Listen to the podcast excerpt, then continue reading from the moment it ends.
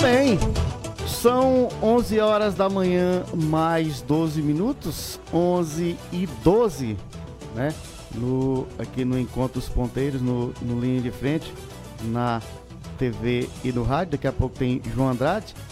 Mas, meu caro Alisson Fernandes, por que que se diz é, nas várias manifestações por aí porque o governo dos piores. Vamos alfinetar, cutucar, né? E fazer o moído. É, embora com toda a liberdade que, que temos. Um governo extremista, né? É a, a frase propriamente dita é, que acaba por recrutar os piores. E por qual razão? Pela sua posição ideológica, ele é obrigado a bater de frente contra tudo aquilo que a boa razoabilidade preconiza, precede. Os populismos contemporâneos, a esquerda e a direita, agem contra a razão contra a ciência. Daí apresentarem os piores resultados na administração da pandemia. Nenhum grande profissional de uma determinada área irá atuar contra os consensos de seu saber especializados para participar de um governo. Isso é verdade o depoimento da infectologista Luana Araújo, a CPI da Covid no Senado, deixa isto bem claro e cada vez mais. Adepta aí do consenso científico internacional sobre como agir contra o novo coronavírus, ela ficou apenas 10 dias na gestão de Jair Bolsonaro.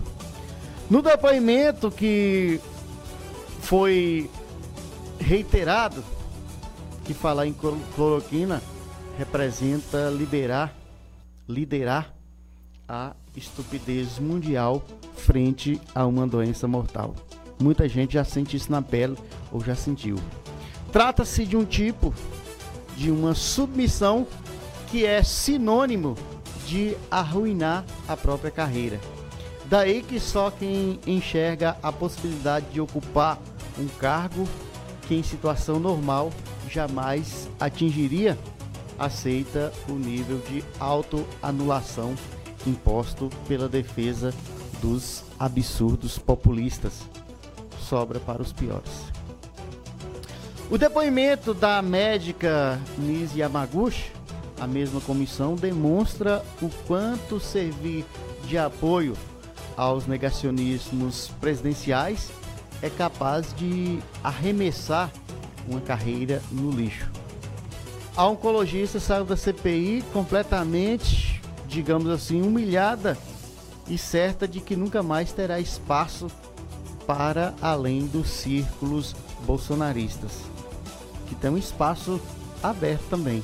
A sociedade, em partes, abraça, aplaude e torna essa ideia dogmática.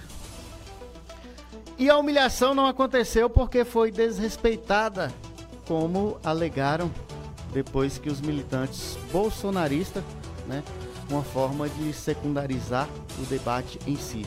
Os senadores foram duros, mas acredita-se que não foram tão ofensivos. O problema é que ela foi diversas vezes desmentida, já que lançou mão de dados e estudos falsos. Afirmou que o Amapá tinha os melhores índices de manejo da pandemia no Brasil em decorrência da aplicação da cloroquina. O senador Alessandro Vieira, pisando em ovos também, né, disse: a senhora não fala a verdade.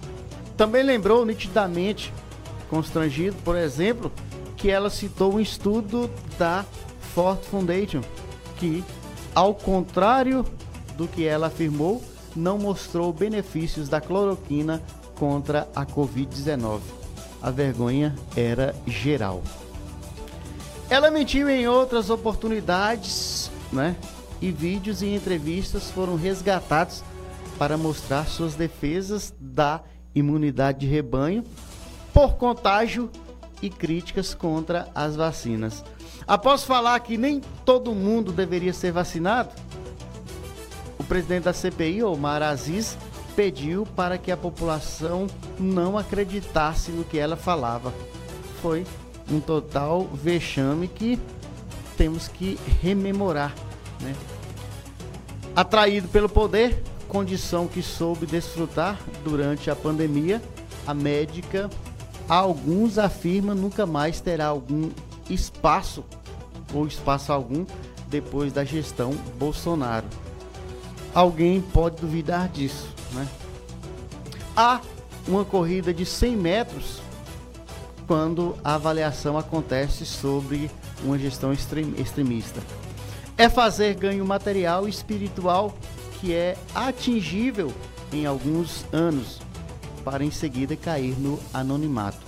Quando o país aí retornar, retornar ao seu normal, o que, que irá acontecer? Os que deram apoio ficarão marcados e não por pouco tempo. Talvez seja isso que será registrado na República Federativa do Brasil e vamos aguardar as cenas dos próximos capítulos.